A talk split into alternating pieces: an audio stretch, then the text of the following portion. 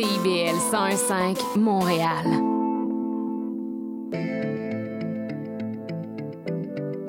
CIBL, au cœur de la musique.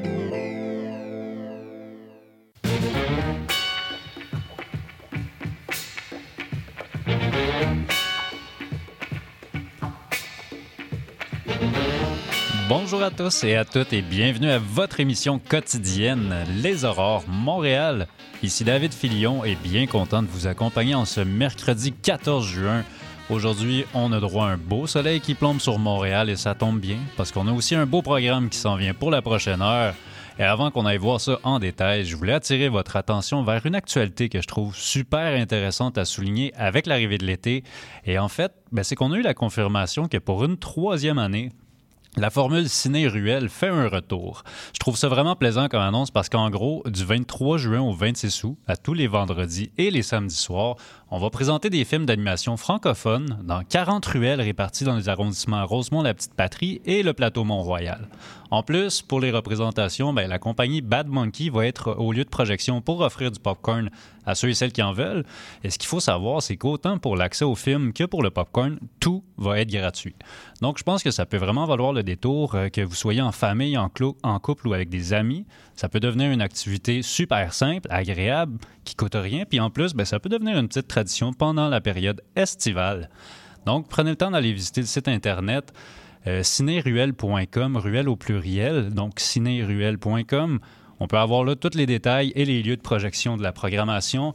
Et parlant de programmation, bien, si on regarde ce qui s'en vient aujourd'hui à l'émission, eh bien en détail, en fin d'émission, on va rejoindre notre chroniqueur François Pellerin pour avoir des suggestions pour consommer de la culture de façon locale et abordable. On aura également la chance d'entendre François-Pierre Gingras nous parler de la tradition de la Saint-Jean-Baptiste, son histoire, son évolution et son sens national. Euh, on aura aussi l'occasion de discuter avec Marise Poisson du collectif Bienvenue concernant la thématique de l'immigration. Et pour débuter, on va poursuivre l'écoute de notre dossier de reportage sur les échos que la crise en Haïti sur la diaspora de Montréal. Mais juste avant, je vous propose qu'on aille faire un tour en musique avec la formation Archimède et la chanson Rébut. On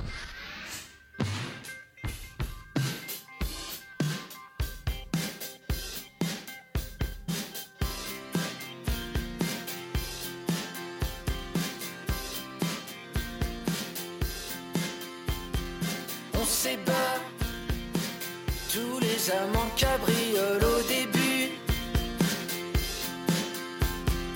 On se bat quand l'un se dévoie toute honte but.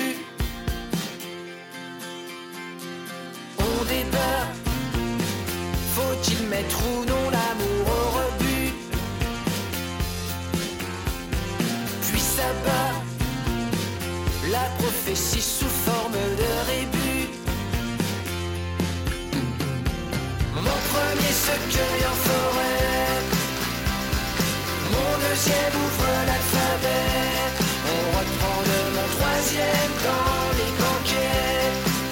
Mon double quête et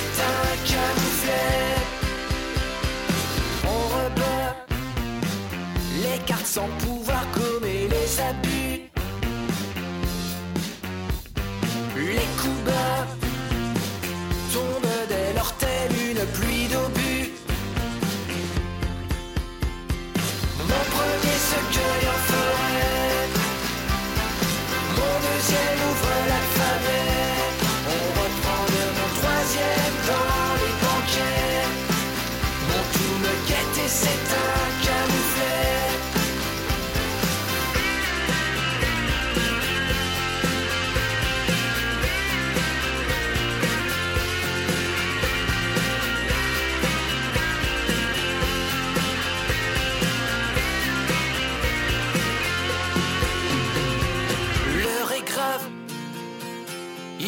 Cinq avant ma déconvenue. Eureka, avez-vous su déchiffrer mon rébut? Mon premier secret en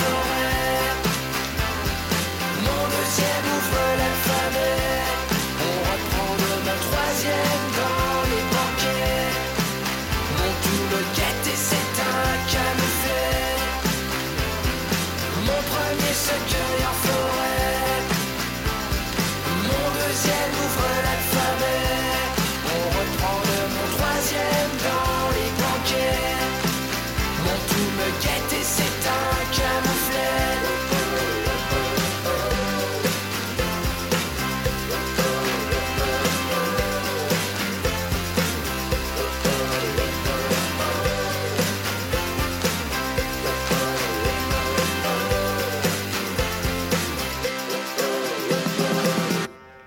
On l'a vu en images et on l'a entendu par des témoignages. Haïti est secoué par une grave crise politique et sociale. Des gangs armés font la loi et sèment la terreur dans plusieurs villes du pays. La situation se prolonge dans le temps et même au Canada, les manifestations se multiplient. Nos journalistes Paul Fontaine et Zoé Lauvergne ont tenté le pouls de certains groupes de la diaspora à Montréal.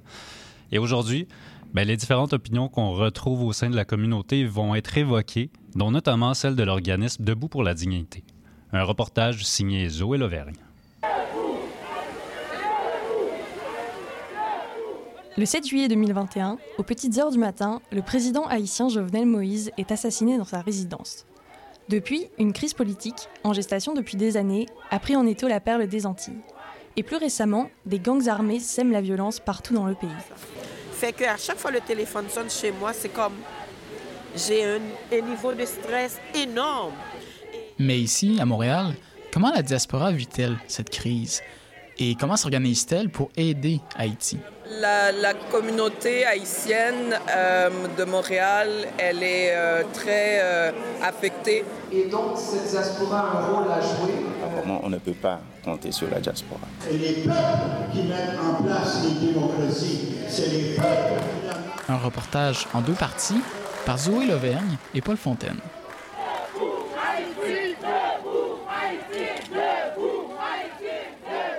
Ils sont plus d'une centaine à scander ce slogan boulevard Crémazie Est en cette fin avril. Ils ont tous répondu à l'appel de Debout pour la dignité, collectif qui organise régulièrement des manifestations à Montréal devant le bureau du Premier ministre Justin Trudeau. Créé en 2017 pour rassembler et mobiliser les communautés racisées, le collectif milite pour interpeller le gouvernement canadien sur la situation en Haïti et le pousser à répondre à leurs demandes. Devant la faillite de l'État haïtien, déployer contre les gangs criminels une force opérationnelle tactique, pensée, exécutée et supervisée avec des Haïtiens, des Canadiens d'origine haïtienne et des amis qui ont véritablement Haïti à cœur, nous disons cela est plus que nécessaire pour ne pas répéter les erreurs des dernières décennies d'implication qui n'ont fait qu'empirer la situation. Pour le collectif, l'urgence humanitaire et l'insécurité en Haïti sont telles qu'une aide extérieure serait nécessaire. Cependant, au sein de la diaspora haïtienne à Montréal, des critiques s'élèvent face à cette proposition, qui est considérée comme une forme d'ingérence. Néanmoins, pour Joseph Junior Clormeus, vice-président de Debout pour la dignité, les modalités de cette aide permettraient d'éviter une forme de néocolonialisme. Alors nous autres, ce que nous disons dans Debout pour la dignité, il faudrait une force opérationnelle, pas une force d'intervention, mais une force d'accompagnement.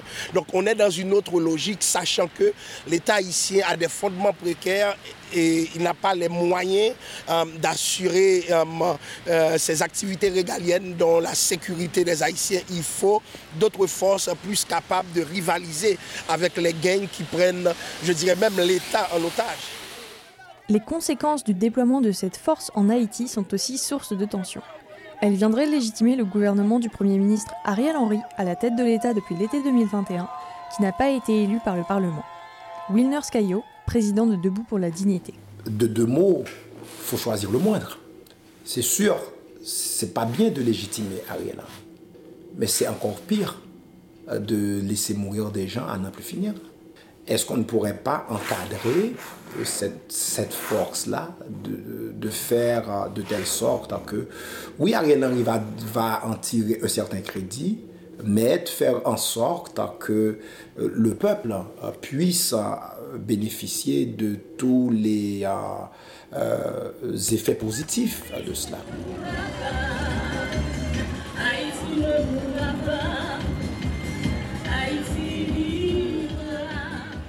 Face à l'urgence sur le terrain, il faut agir, selon Debout pour la dignité.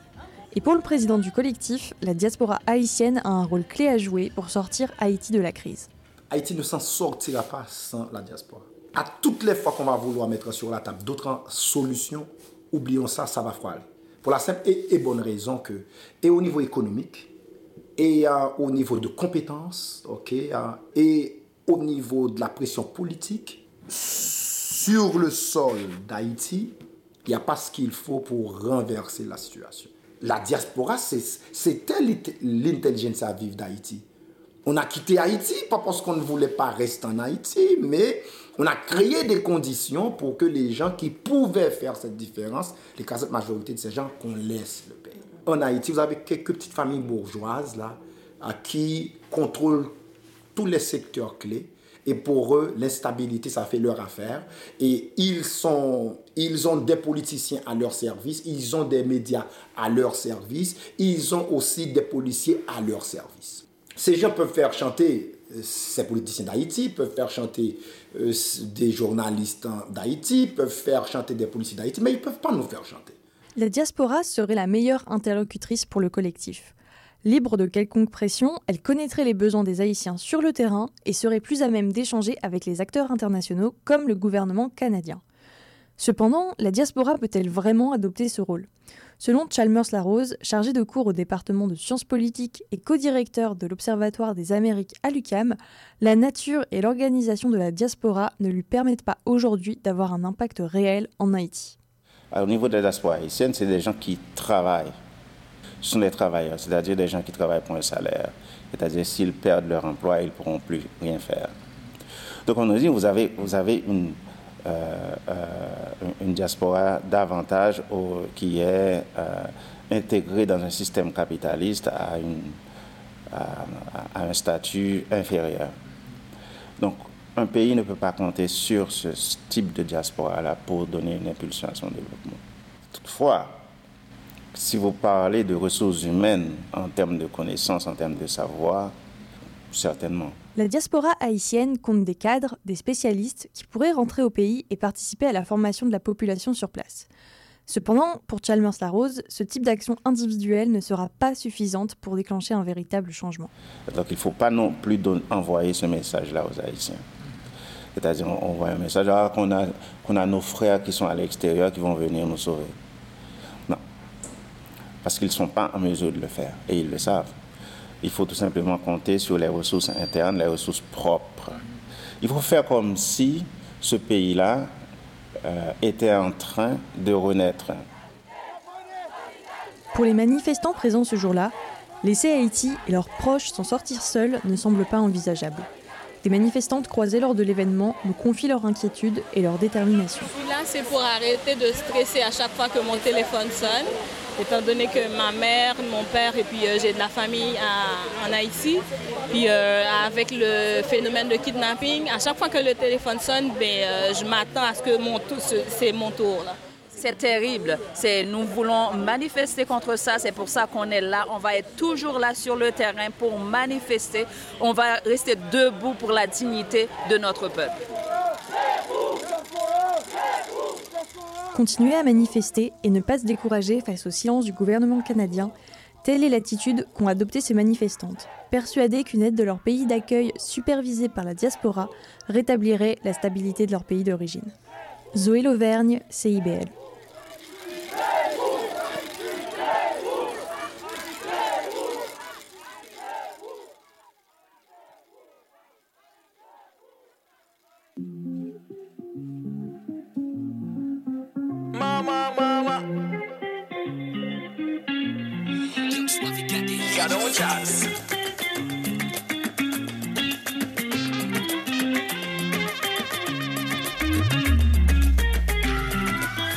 Ouf, cadeau marabout, marabelle, bouche d'un blanche, j'en suis violette. Beau caramel, femme souffle, femme ça passe Joliette. Vine avec un petit doudou, c'est pas le dernier fois pour camionnette? Uh. Bon, je fais des jaloux, trop hâte de savoir ce que t'as dans la tête.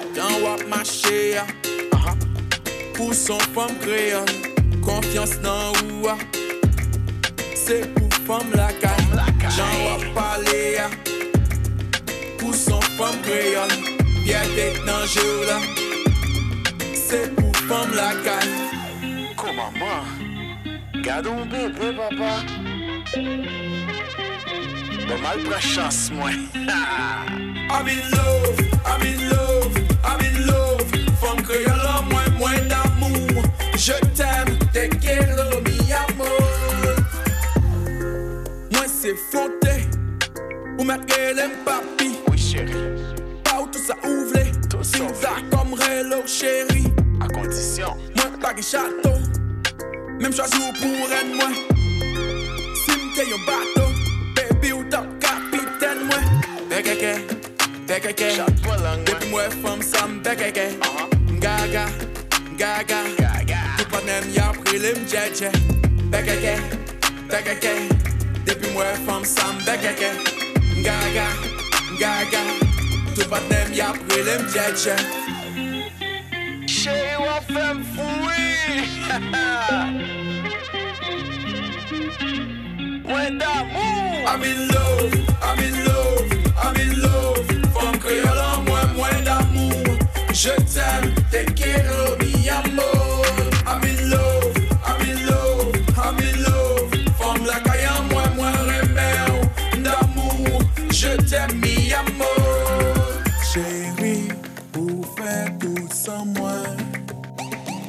Marcher, vous faites l'horloge moi? Chaviré, ou fait être en moi? Parti, ou fait l'horloge moi?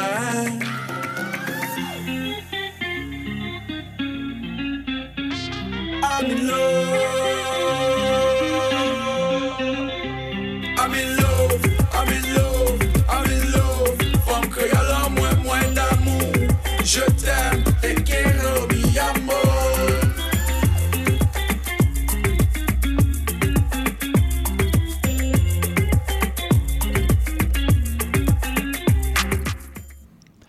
D'entendre Fronter avec la chanson Marabout et après avoir abordé la question de la crise en Haïti et des répercussions sur la diaspora à Montréal, on va poursuivre nos réflexions sur la thématique de l'immigration et pour nous aider à connaître la réalité du terrain, l'importance aussi de soutenir les demandeurs d'asile, j'ai le plaisir d'avoir avec moi au bout du fil la travailleuse sociale et directrice des initiatives sociales du collectif Bienvenue, Marise Poisson. Salut Marise.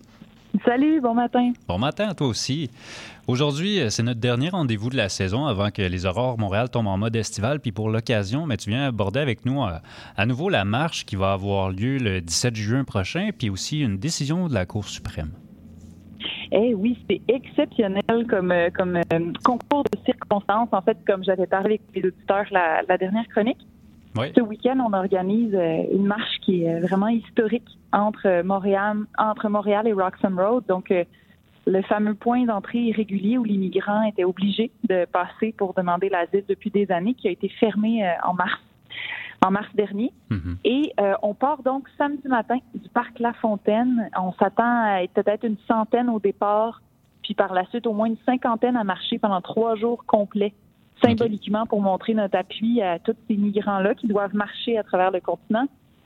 Et là, on vient d'apprendre, c'est vraiment le concours de circonstances. Ça fait des, des années hein, qu'on est en bataille juridique, justement, pour faire tomber l'entente sur les tiers pays sûrs au Canada, pour dire que cette entente-là euh, est vraiment problématique parce qu'en fait, aux États-Unis, le droit d'asile est mal reconnu euh, et les gens sont très mal protégés. Je pourrais en parler pendant longtemps. Donc, ça fait des années qu'on est en bataille juridique pour faire tomber l'accord des tiers pays sûrs pour que les migrants puissent rentrer au point d'entrée régulier. On est allé jusqu'en Cour suprême. Euh, donc, euh, c'est principalement euh, le CTR, le Conseil canadien des réfugiés, Amnesty International, d'autres groupes. Puis là, la Cour suprême vient à peine d'annoncer, je pense hier ou avant-hier, qu'ils allaient rendre leur décision vendredi matin.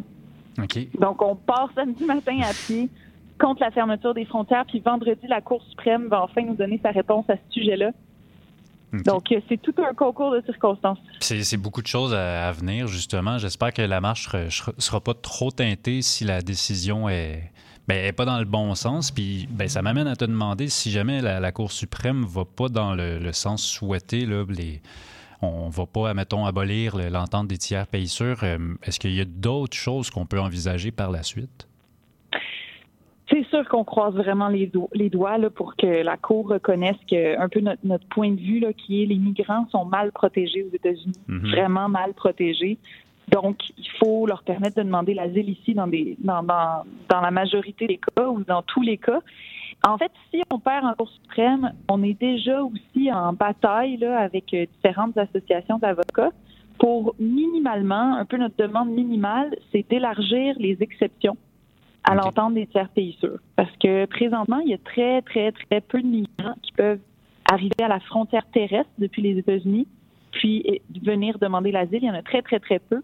Fait qu'en fait, on est en train de faire de la pression à travers plein d'organisations qui rencontrent les partis politiques, qui demandent des rencontres aux ministres pour voir minimalement comment est-ce qu'on peut élargir ces exceptions-là? Euh, parce que je vous donne, mettons, deux exemples euh, seulement pour, pour donner... euh, parce que c'est c'est des vies humaines. Là. Moi, je rencontre ces familles-là au quotidien.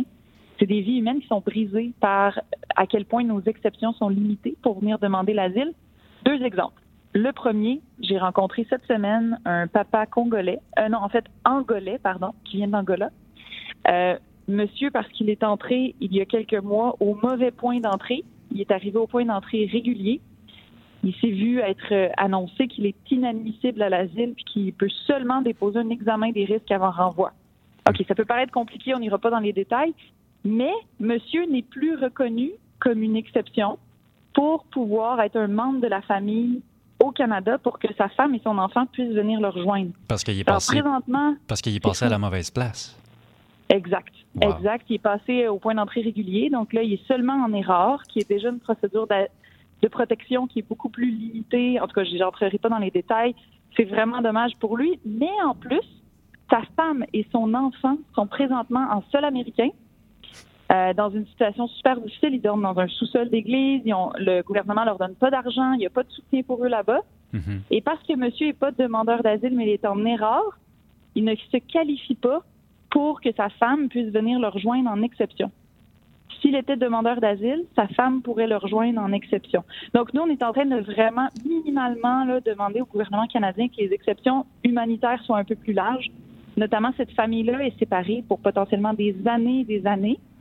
Euh, sa femme vit exactement ce qu'on dénonce aux États-Unis, manque de soutien, euh, elle n'a pas accès à un permis de travail, euh, elle vit la misère dans un sous-sol d'église présentement, je pense que c'est au Texas. Fait que nous, on veut minimalement que les exceptions soient élargies pour que ces, situations-là euh, terribles n'arrivent pas. Donc, si on perd en Cour suprême, on va continuer, c'est sûr, notre bataille pour quelques groupes de migrants qui sont exclus pour la réunification familiale.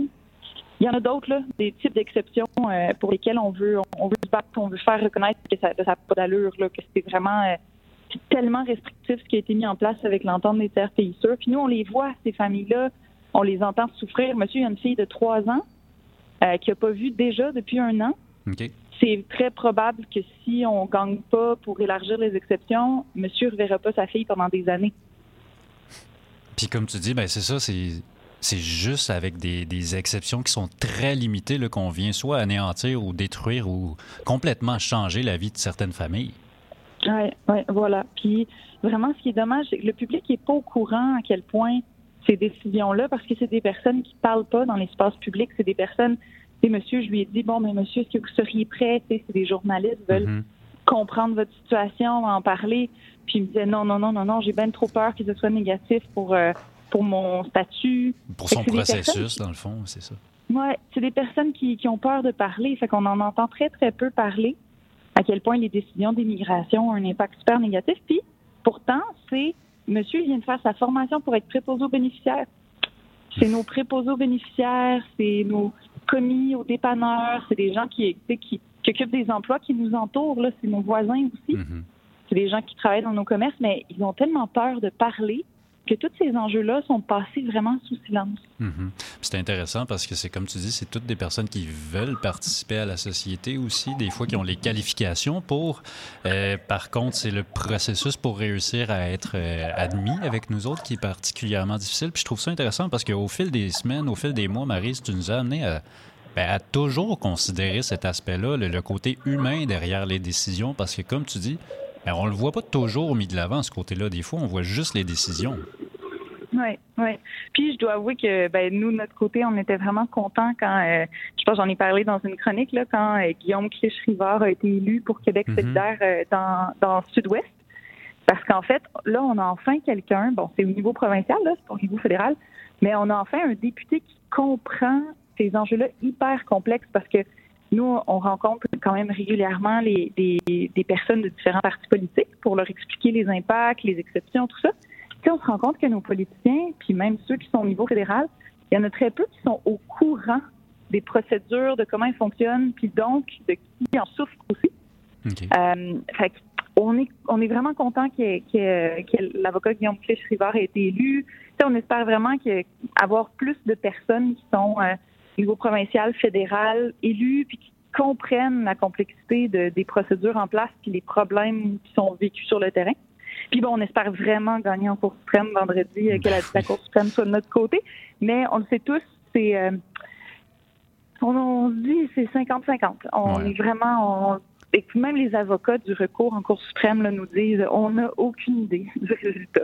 Donc, on ne peut pas vraiment prédire l'avenir, mais au moins on peut espérer. Puis on sait qu'il y aura toujours des personnes comme toi, comme le collectif Bienvenue, qui sont très attentionnés aussi, qui sont capables de nous rapporter l'information de façon juste.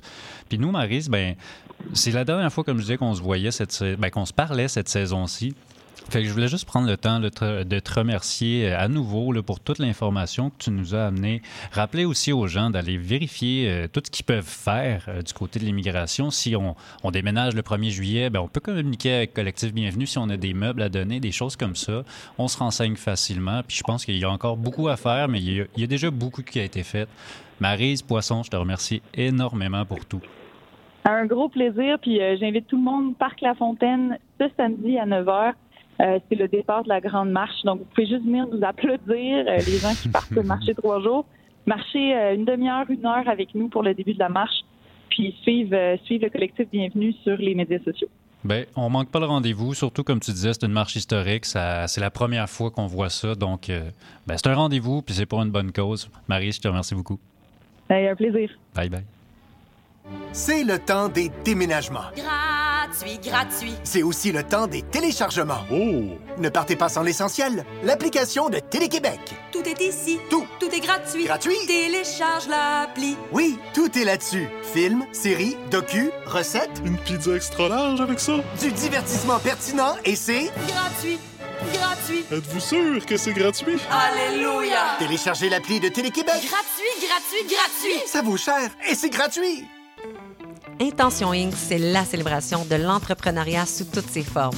À chaque semaine, mon collègue François Morin et moi-même, Sophia Disto, allons à la rencontre d'entrepreneurs brillants et avant-gardistes du monde des affaires et de l'économie sociale pour connaître leur histoire, leur motivation et leur passion. Si vous êtes à la recherche d'une étincelle pour passer à l'action, soyez à l'écoute d'Intention Inc. tous les jeudis de midi à 13h. Sous le radar, c'est l'émission qui fait le tour de l'actualité culturelle et artistique émergente à Montréal. Art visuel, cinéma, musique, théâtre, ne ratez rien. Sous le radar, c'est tous les vendredis, en direct de 17h à 18h sur CIBL 101.5. CIBL.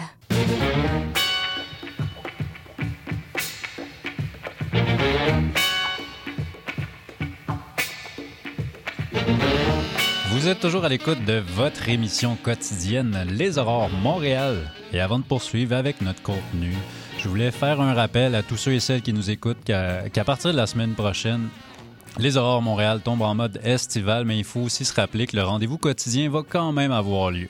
Vous pouvez donc revenir du lundi au jeudi à 9h pour vous renseigner sur l'actualité locale, sur les luttes citoyennes, sur les enjeux qui secouent Montréal et encore plus. Et dès la semaine prochaine, bien, vous, allez retrouver le journaliste Michael Demers à l'animation. Donc demain, c'est notre dernière ensemble avant que les aurores tombent en mode estival. J'espère qu'on va pouvoir se retrouver à l'automne pour continuer cette belle grande aventure-là. Mais d'ici là, on a encore du contenu à survoler. Donc je vous propose sans plus attendre bien, qu'on poursuive notre, notre journée en information.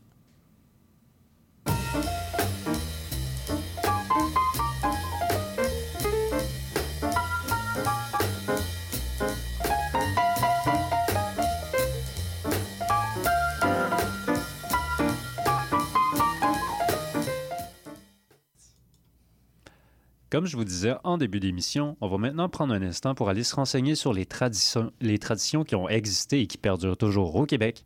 Et pour nous renseigner sur cette thématique, j'ai le plaisir d'avoir avec moi en studio l'auteur de la série de livres C'est Fête aux éditions Essor Livres, François-Pierre Gingras. Salut François-Pierre. Bonjour David, bonjour tout le monde. Aujourd'hui, c'est notre dernière rencontre avant euh, la saison, avant ben, la, la saison, avant la pause estivale.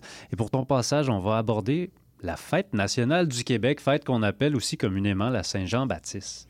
Oui. Euh, en fait, la Saint-Jean-Baptiste est un nom qui est resté, même avec la nouvelle désignation, mais c'est le nom traditionnel euh, qui a été proclamé fête nationale des Canadiens français par les Patriotes en 1834, donc ça ne date pas d'hier, mais qui a été reconnu officiellement par le gouvernement au point d'en faire une, euh, une journée fériée en- seulement en 1977, euh, dans la foulée de l'élection du Parti québécois. Fait que ça, c'était les, les mouvements aussi avec, euh, je pense que c'était avec Yvon Deschamps, puis toutes les fêtes nationales qu'on a commencé à avoir justement. Le... Oui, ben en fait, c'est que euh, la fin des années 60 a été appelée la, la Révolution tranquille parce qu'il y a eu beaucoup, beaucoup de changements, de changements au Québec. Et ça, ça a amené des changements dans la manière de fêter notre, euh, notre histoire. Euh, alors, on a remplacé des défilés qui étaient très traditionnels par des défilés peut-être un peu plus modernes. On a fait disparaître le petit Saint-Jean-Baptiste bouclé avec son mouton par un Saint-Jean-Baptiste géant qui, euh, qui assumait sa, sa force et euh, qui incarnait les aspirations d'un peuple qui voulait changer des choses. Et on a aussi euh, parlé davantage de fête nationale, la nation du Québec, et ça a amené que de faire la- de la Saint-Jean une journée fériée. Et on a évacué un petit peu le côté religieux de Saint-Jean-Baptiste Ben oui. en appelant ça simplement fête nationale. Puis ben maintenant qu'on t'a avec nous, est-ce que tu peux nous dire c'est qui? Saint-Jean-Baptiste? Ah, ben Saint-Jean-Baptiste, en fait? Saint-Jean-Baptiste était le cousin de Jésus. Euh, c'est un personnage historique qui a vraiment qui, qui a vécu. C'était euh, ce qu'on appellerait aujourd'hui un prédicateur ambulant, c'est-à-dire un, un bonhomme qui prêche, qui va de ville en ville et qui annonce quelque chose. Alors, ce que Jean-Baptiste, ce que Jean annonçait, c'était la venue d'un personnage plus important que lui qui allait, euh, qui allait sauver les Juifs. Parce que les Juifs croyaient toujours qu'il y aurait un, Messie, quelqu'un qui viendrait les sauver de l'influence étrangère. Ils étaient à, ce moment-là, à l'époque de Jésus, ils étaient sous la domination romaine et ils espéraient quelqu'un qui allait les sauver. Et euh, Jean-Baptiste annonçait, sans le préciser trop trop, quelqu'un qui allait les sauver, mais c'était un message religieux, c'était pas un message politique. Alors, euh, c'était le cousin de Jésus. Et puis, euh, il annonçait euh, que son cousin allait venir. Et, et comme Jésus, comme on a fixé au calendrier la date de naissance de Jésus au 25 décembre, euh, comme lui l'annonçait, on l'a fixé six mois plus tôt, le 24 juin. ce qui fait que la date de naissance... Noël tombe pas loin du solstice d'hiver, puis la Saint-Jean tombe pas loin du solstice d'été. Et c'était déjà deux fêtes païennes. Alors, comme l'Église a fait souvent, elle a récupéré des fêtes païennes pour mettre à, la place des fêtes chrétiennes qui avaient be- beaucoup d'importance.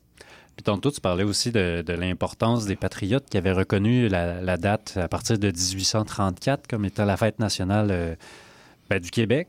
Puis on, parle souvent des patriotes, mais on parle pas toujours des femmes dans l'histoire. Puis je serais, curieux de savoir, ben, qu'est-ce qu'on peut dire par rapport à tout ça, l'importance qu'ont joué les femmes dans le patriotisme québécois? Je suis, content d'entendre cette question-là parce que l'histoire a été écrite par des hommes.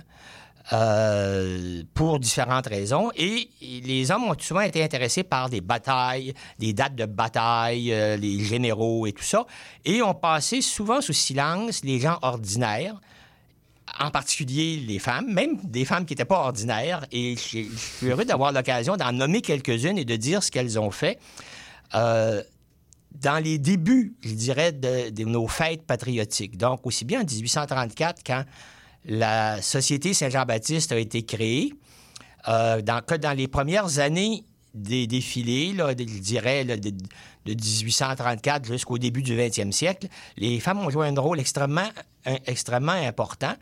Euh, elles ont écrit dans les journaux, elles ont envoyé des lettres aux journaux euh, en réclamant la justice, et pas seulement la justice tout court, mais aussi l'égalité des sexes. On oublie ça, on ne mentionne pas souvent, mais c'était fait. Euh, il y a eu plusieurs époques où on a boycotté des produits importés d'Angleterre pour faire pression sur le gouvernement. Ben, qui est-ce qui cousait les vêtements en étoffe du pays? Qui est-ce qui couvait des bas, des tucs? C'était les femmes. Mais c'était aussi les femmes qui, lorsque les patriotes ont été euh, attaqués, c'est aussi des femmes qui ont découpé des patates froides, ont fait fondre des des, des ustensiles de cuisine dans un chaudron sur leur poêle, et ont coulé l'étain dans les patates euh, où on avait creusé un moule pour en faire des balles de fusil. Euh, on oublie souvent ça. On oublie Wow. que les, les femmes ont hébergé, ont caché des patriotes dans leur cave, dans leur grenier quand ils étaient poursuivis, qu'elles ont fait des bannières, des étendards, des drapeaux à l'occasion des défilés, euh, qu'elles ont donné de l'argent parce qu'il y a quand même à cette époque-là, les femmes avaient, euh, avaient plus de droits qu'elles n'en ont eu plus tard. Elles euh, pouvaient être propriétaires. Il y avait des seigneuresses. Il y avait des seigneuresses à plusieurs endroits, aussi bien à Saint-Hyacinthe qu'à Terrebonne. Euh, il y avait des seigneuresses qui avaient une- des moyens substantiels. et Il était pouvaient- c'est ça, il était capable de mener des luttes à leur façon pour soutenir le mouvement patriotique. Tout à fait, tout à fait. Et si j'ai trois secondes pour, Ben, pour, nommer, pour quelques femmes qu'on connaît souvent davantage par le nom de famille de leur mari. Alors Mhm. là, je veux mentionner Henriette Cadieux, épouse de Lorimier. De Lorimier comme la rue, là.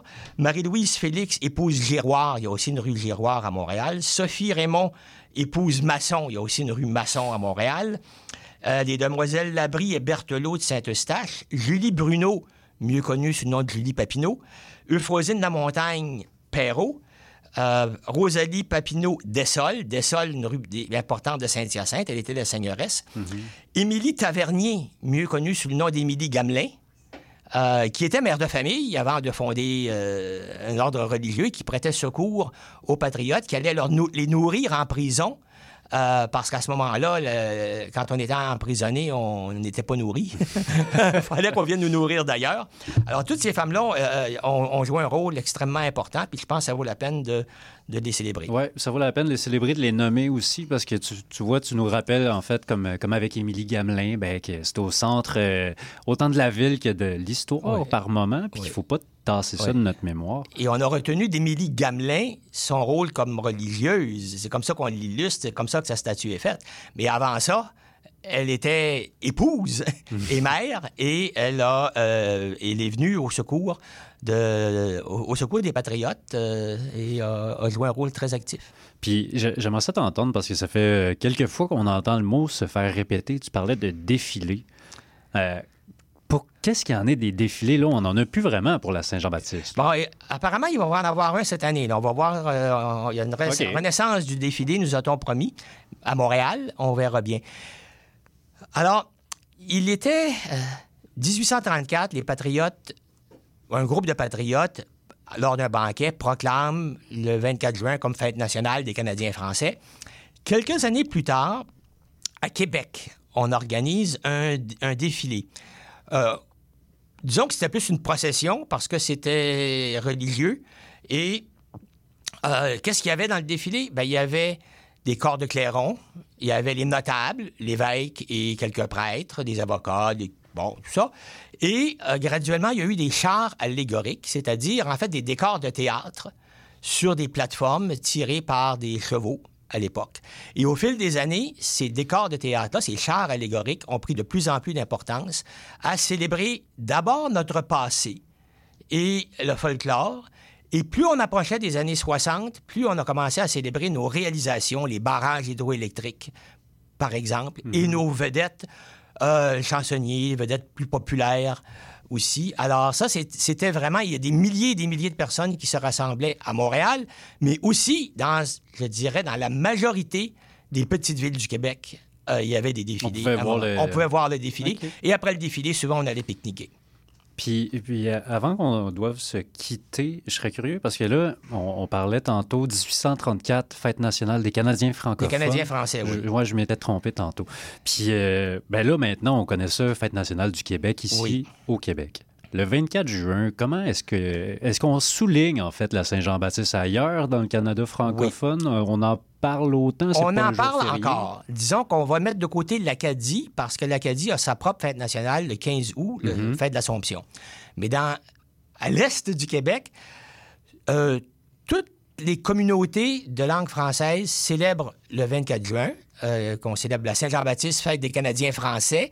Mais la vitalité dépend vraiment, la- comment dire, l'ampleur de la fête dépend vraiment de la vitalité de la communauté à chaque endroit. Donc, c'est clair qu'à Sudbury, on la fête bien davantage qu'à Vancouver, juste pour donner un exemple. Alors, ça peut aller de, de- d'un grand party euh, avec un orchestre et danse à un, un pique-nique euh, sur le perron de l'église. Fait que c'est un petit peu l'équivalent de la fête du Canada au Québec, euh, que dépendamment de où on se trouve, on peut retrouver une fête d'une ampleur soit moindre ou très grande. Oui, c'est sûr qu'à à Gaspé, on fête moins la fête du Canada que dans le Vieux-Port de Montréal. oui, il y a quand même une petite différence. Ou à Sutton, je te Ou à dirais Sutton. que ça lève un peu plus. là, Oui, c'est ça. Alors, ça dépend des endroits. Euh, ça, c'est ça. Ça dépend de la vitalité des communautés de langue française. Super. Ben, François-Pierre, je pense qu'on a assez euh, appris sur la Saint-Jean-Baptiste pour euh, mieux l'apprécier, mieux la... Ben, mieux euh, y participer même, puis connaître en fait pourquoi on y participe. J'ai trouvé ça super intéressant, puis je te remercie beaucoup pour toutes tes participations, que ce soit aujourd'hui ou au travers les mois passés. Merci d'avoir mis en lumière nos traditions d'ici avec nous autres. C'est toujours un plaisir d'être à CIBL. Avec François-Pierre, merci beaucoup. Merci et bon été à tout le monde.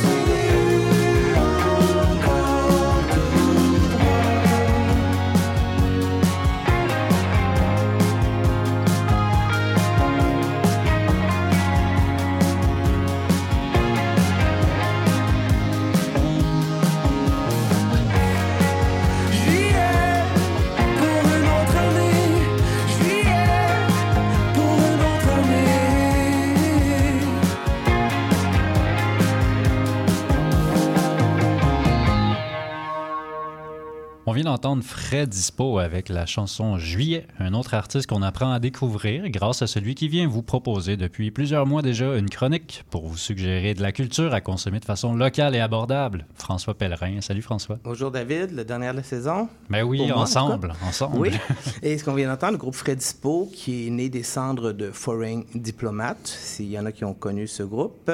Et ils vont être, on a l'occasion de les voir à deux occasions plus, plutôt qu'une ce, ce week-end, parce qu'en en plus d'une scène au Francofolie qu'ils vont faire, ben, le lendemain, ils vont être au festival sur le canal euh, dans l'arrondissement du Sud-Ouest. Ça, c'est un petit festival euh, sympathique dont je vais me représenter, qui est Mhm. anciennement connu sous le nom de Folk on the Canal.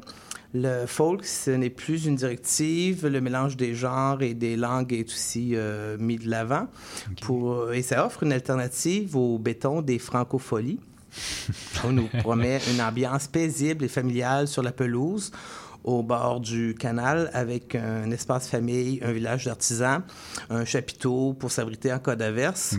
Et on peut amener pique-nique et couverture, food truck sur place. Donc, euh, pour ceux qui, euh, qui, qui- qui trouvent que les francopholies, c'est- c'est c'est un petit peu gros. Trop ben, gros, trop de béton, là, on a une alternative. oui, ça a lieu à l'esplanade du Centenaire, euh, l'ancienne cour de triage, euh, entre les terrasses Saint-Ambroise et le marché Atwater. C'est au, sud du canal, euh, à l'angle de Saint-Patrick et de la rue Pitt. Euh, l'emplacement, c'est un emplacement qui a vu des performances de Tragic Lip et de National là, il y a quelques années. Ça avait été euh, aménagé pour ça, pour ce genre d'événement. Et on a l'occasion, c'est vendredi, samedi et dimanche. Ça commence à partir de 13h. Et on aura l'occasion de voir des groupes dans l'après-midi, dans la soirée. Euh, les soirées vont culminer avec Plants and Animals vendredi, Fred Dispo, qu'on vient d'entendre samedi, et Safia Nolin dimanche. Donc, euh, c'est gratuit, mais euh, il y a aussi euh, contribution volontaire qui est suggérée à Mhm. l'entrée, donc pour aider un petit peu le festival, qui est quand même un gros compétiteur avec les, les francophonies. Mais il faut y donner l'emplacement, il est super, fait que ça vaut la peine. Moi, je pense. en tout cas. Oui, puis euh, toujours dans cet esprit de fuir un peu le béton pour des Mhm. festivals plus euh, familiales.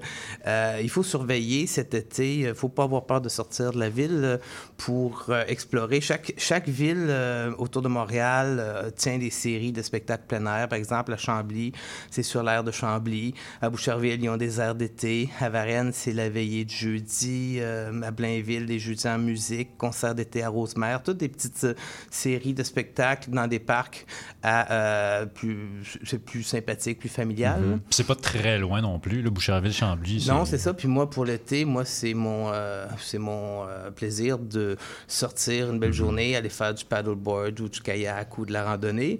Puis ensuite, à la fin de la journée, finir ça sur une terrasse. On finit ça en culture, justement. Ouais, ben, découvrir une terrasse locale ou aller, souvent il y a des food trucks dans ces, ces- dans ces endroits-là. Et euh, oui, finir ça avec un spectacle, ça fait du bien.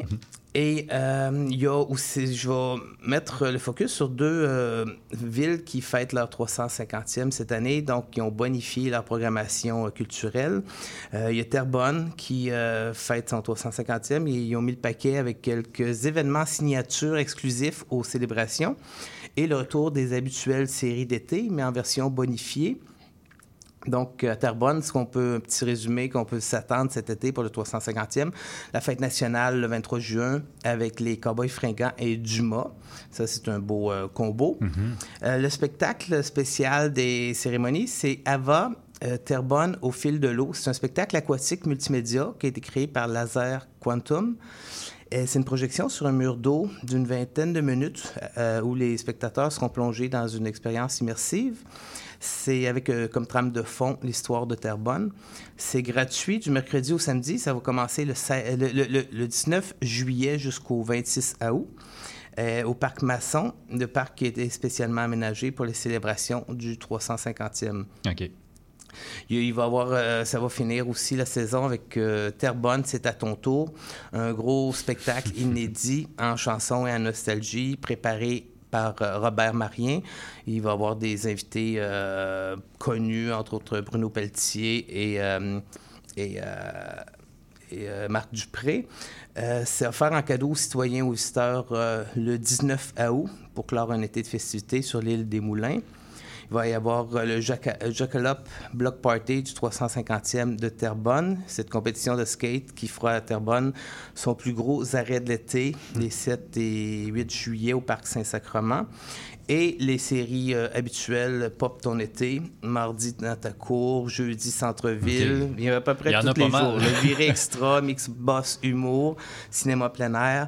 On aura l'occasion de voir euh, ce vendredi les trois accords là-bas au parc Louis-Gilles Ouimet. Et plus tard dans la saison, Lisa Leblanc, Vincent Vallière, Patrick Normand, les Sœurs Boulay. Donc, euh, on peut aller sur le site terrebonnefête350.ca pour avoir les détails, puis aller dire bonjour à nos voisins euh, de Terrebonne. Et euh, plus au sud, on est plus au sud, ben Châteauguay, euh, qui fête son 350e aussi, avec la fête nationale. ça va commencer avec la fête nationale, avec la chicane, le 24 juin, au parc du 350 euh, CMP, pour inaugurer le parc, le réaménagement du parc et les festivités. Il va y avoir une soirée multiculturelle Bissau Na Bissau le 29 juin à l'Agora de Châteauguay. C'est une fête multiculturelle organisée avec le festival Afro Monde. OK. Euh, la série Les Jeudis. Les jeudis en musique et plein d'activités qui vont se finir avec un week-end de concert le 10 18, 19, 20 août au parc euh, Billing.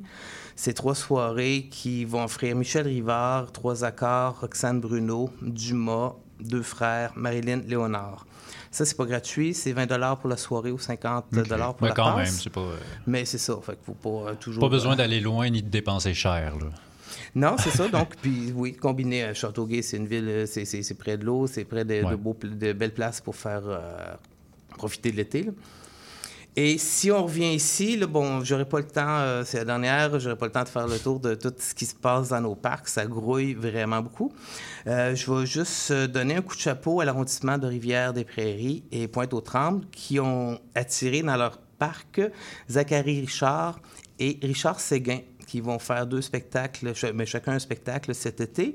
C'est quand même des monuments de la chanson. Mhm. C'est quand même de les voir gratuitement dans, assis dans la pelouse, dans un parc près de chez nous. Je trouve que c'est ça vaut la peine. Ça vaut le déplacement aussi. Oui, Zachary Richard, c'est le 29 juin au parc Armand Bombardier. Richard Séguin, c'est le 10 août au parc Marcel Léger. Il y a plein d'autres art- artistes qui vont être dans les parcs de Montréal. Euh, il y a aussi le Théâtre de la Roulotte qui va présenter Les Malheurs de Sophie de la comtesse de Ségur. Le Théâtre de la Roulotte, c'est le plus vieux théâtre pour enfants au Québec et qui présente chaque année depuis 70 ans une cinquantaine de représentations euh, familiales. Il y a l'Orchestre sym- symphonique de Montréal qui va être euh, en concert gratuit à l'esplanade du Parc olympique. Ça, on commence à être habitué à ces grands événements-là. L'Orchestre métropolitain qui prend l'air dans plusieurs parcs et dont un spectacle gratuit au pied du Mont-Royal. Funambule Média aussi qui présente une programmation de documentaires euh, avec sa série Cinéma sous les étoiles. Donc, un bel été en vue. Mhm. Et là, ben, je vais terminer avec un petit mot sur les francopholies. Oui. Euh, J'ai passé euh, plusieurs soirées, puis c'est mon, euh, c'est mon, c'est mes vacances festival. Donc, euh, on est habitué aux choix difficiles euh, auxquels les francopholies nous obligent. Par exemple, hier, il fallait sacrifier Ariane Roy ou Manu Militari qui jouaient en même temps. C'est souvent des conflits où ce que, bah, c'est, on peut dire que c'est des genres différents, Ouais. ça attire des clientèles différents. Mais ce soir, je suis vraiment en colère contre les francopholies parce que deux de mes coups de cœur de la semaine sont des artistes français extrêmement intéressants qui viennent pas souvent voir et euh, il va falloir choisir entre les deux. euh, qui vont jouer en même temps à 18h ce soir sur la scène Loto Québec. Il faudra choisir entre... euh, ben, il y a Pierre Maher, qui est Pierre Demaher, qui Mhm. est un flamboyant auteur, compositeur, interprète belge de 22 ans qu'on présente comme un héritier de Stromae, Yel ou Lady Gaga ou un cousin cosmique d'Hubert Lenoir. Il a été sacré révélation masculine de l'année aux dernières victoires de la musique. Donc, euh, il y a lui ce soir. Et en même temps, moi, je vais probablement privilégier Zao de Zagazan, qui est sur la scène euh, Hydro-Québec, une autrice, compositrice, interprète française du Pays de la Loire de 23 ans, qui propose un électropop très théâtral, euh, très pop aussi, avec des sonorités parfois crotte-rock ou euh, industrielles allemandes. Donc, c'est à découvrir ce soir au Francophonie. Puis on va se laisser sur Zao, justement, de Sagazan. Puis on va aller écouter la pièce Tristesse. Oui, on écoute ça. Merci. Super. Merci, François. Qui va la tristesse, vous ne m'aurez pas ce soir. J'ai enfin trouvé la sagesse et désormais les pleins pouvoirs. Quelle audace de me faire croire que je ne suis qu'un pauvre pantin manipulé par vos mains dégueulasses de désespoir. Marionnettiste je suis et sûrement pas l'inverse. Les émotions sont des couleurs, je suis le peintre qui les renverse et sûrement pas l'inverse. Hmm. Qui va la tristesse, vous ne m'aurez pas ce soir. J'ai enfin trouvé la sagesse et désormais les pleins pouvoirs. Quelle audace de me faire croire que je ne suis qu'un pauvre pantin manipulé par vos mains dégoulinantes de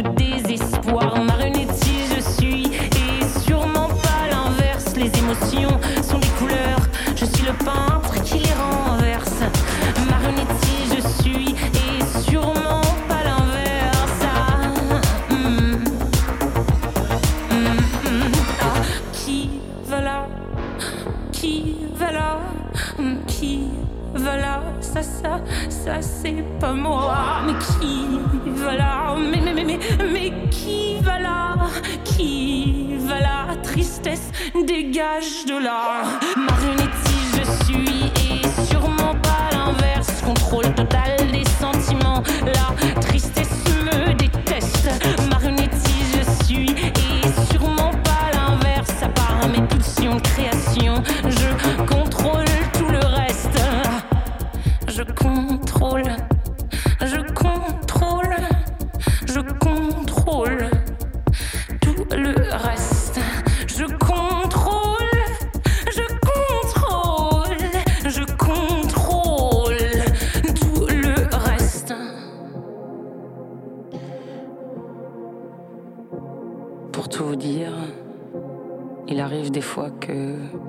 Qu'elle arrive et que j'ai beau tout faire, tout dire pour la faire partir, elle, elle reste là.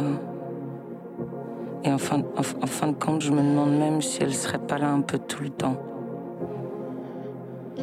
Tristesse est là et. Tristesse. Marionnette, on est.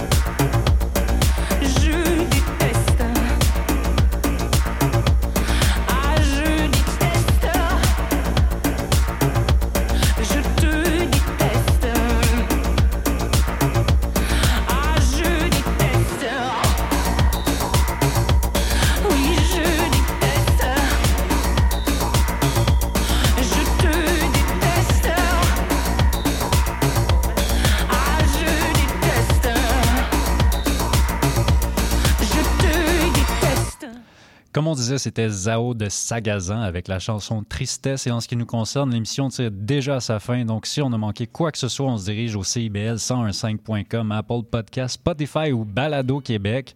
Je tiens à remercier tout le monde qui est passé au micro aujourd'hui. Zoé Lauvergne, Marise Poisson, François-Pierre Gingras et François Pellerin. Merci aussi à toute l'équipe qui rend possible les Aurores Montréal au quotidien. Maurice Bolduc à la mise en onde et au choix musical. Paul Fontaine, journaliste à la recherche. Zoé Lauvergne, journaliste. Ici David Filion et on se, trouve- on se retrouve demain pour la dernière de la saison. Bye! De l'asphalte. Du ciment. Du béton armé. Il n'y a rien qui résiste à un marteau-piqueur. Surtout pas des oreilles. L'exposition répétée au bruit sur un chantier de construction peut causer des problèmes d'audition et même rendre sourd. Au travail, mettons en place et appliquons les mesures requises pour éliminer ou atténuer les sources de bruit. Un message de la CNESST. Sexopop, c'est votre magazine hebdomadaire de vulgarisation sexologique. Qu'il soit question de black love, d'intersexuation, de chemsex, plusieurs réalités sexologiques sont encore méconnues du grand public. Je suis Audrey Lemay, sexologue, et j'ai le privilège de vous accompagner tous les mardis de midi à 13h sur les ondes de CIBL 1015 dans le Grand Montréal pour lever le voile sur les nombreuses réalités sexologiques contemporaines. Ensemble, nous allons apprivoiser toute la diversité et la richesse de la sexologie humaine. Suivez aussi Sexopop sur Instagram et Facebook. La devise qui nous soutient n'est plus Québec, je me souviens. On va hurler et déconner pour dénoncer la société avec nous. Souvent ça dégénère.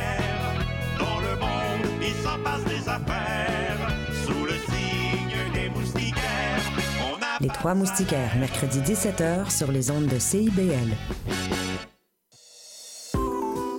CIBL 101.5 Montréal.